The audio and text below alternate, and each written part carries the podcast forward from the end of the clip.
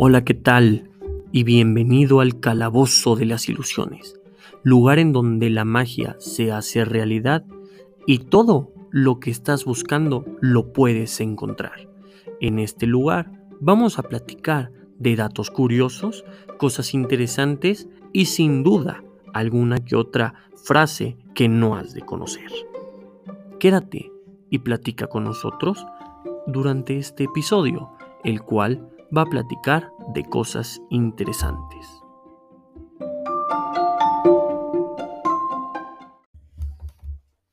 Amigos, bienvenidos al calabozo de nuevo.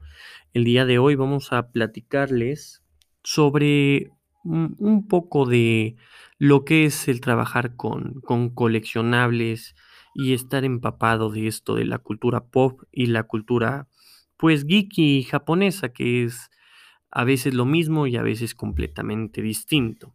Mi nombre es Daniel y esperemos que te agrade todo esto que vamos a platicar. De entrada, trabajar en, en un lugar de coleccionables, de figuras, de todo lo que es geek y poder estar en contacto con, con lo que nos apasiona, pues ya, ya deja de ser trabajo, se convierte en, en básicamente, como dice la canción, vacaciones todo el tiempo estás lleno de energía, todo el tiempo estás lleno de felicidad, todo el tiempo estás tratando de cómo tener más gente que le apasione esta, esta, esta parte. Que sí es cierto que en los últimos años, sobre todo meses, se ha dado un boom bastante, bastante fuerte con respecto al anime. Y un poco hacia el coleccionable, todo esto gracias al alcance de unas figuritas que se llaman Funko, que son bastante, bastante económicas y que casi, casi hay de todo. Entonces, pues eso es, eso es más fácil que la gente empiece a involucrarse en, en el mundo.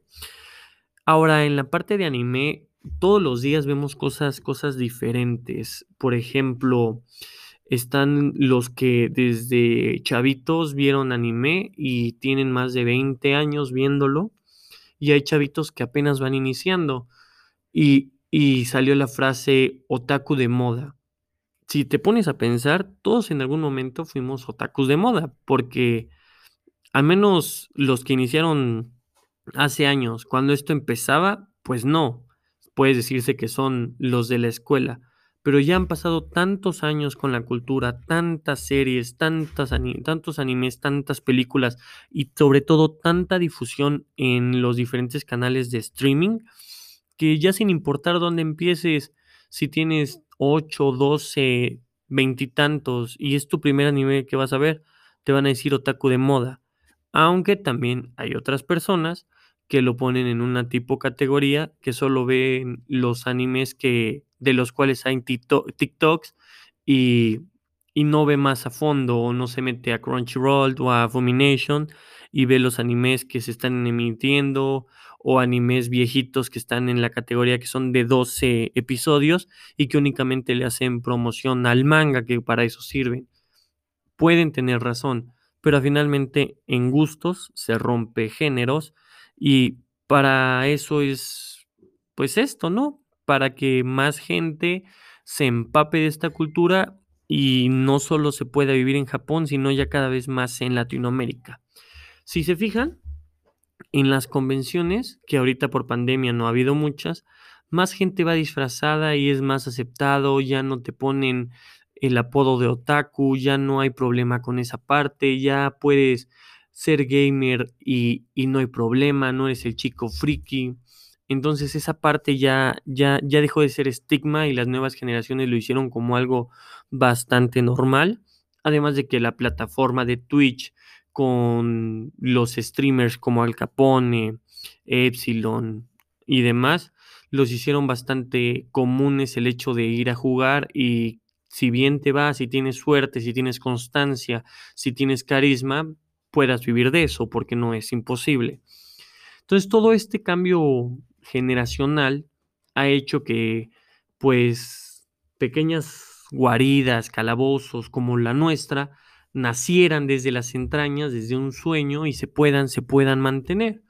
Porque aquí, si bien no es como el taller de Santa, que trabajan veintitantos enanitos, te puedo apostar que las cuatro personas que estamos día y noche arduamente trabajando, tanto en bodega, administrativo y en redes sociales, para que ustedes tengan no solo la información, sino todos sus productos en tiempo y forma y bien cuidados como lo merecen, eh, pueda, pues pueda tener ese tipo de energía. Si bien no es energía del polo, es energía geek. y créanme que es completamente necesaria para poder dar más de las 8 o 10 horas diarias que necesita esto con toda una sonrisa.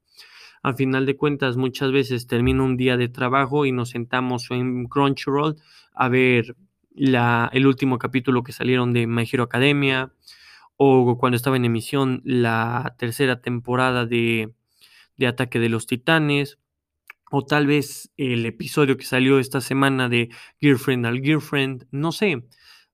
Incluso si no te gusta el, anime, puede ser de Disney Plus, lo de What If, que justo acaba de salir, me parece que el día de hoy, y no hemos visto ese capítulo.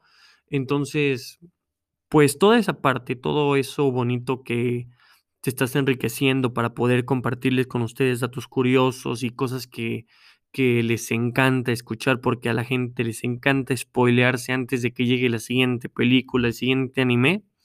Es, parte de lo que nos dedicamos y, nos sentimos bien y, y, cómodo, y cómodos haciendo esto para que ustedes sean, pues estén felices. Esa es parte de la magia que pasa acá.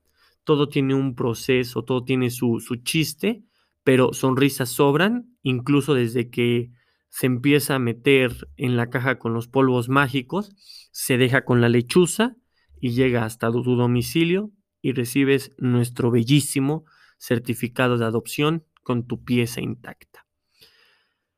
Habrá más capítulos en donde platiquemos de series y demás, y si alguien quiere, pues les podremos explicar más a fondo lo que conlleva trabajar en unas bodegas de una tienda geek, pero eso será más adelante. Lástima que llegó el fin, Espero, espero platicar con ustedes pronto. Si te gustó el, el capítulo de hoy, por favor escríbenos en Facebook o Instagram. Nos encuentras como Bleus Dungeon. Dinos qué te pareció y qué te gustaría escuchar.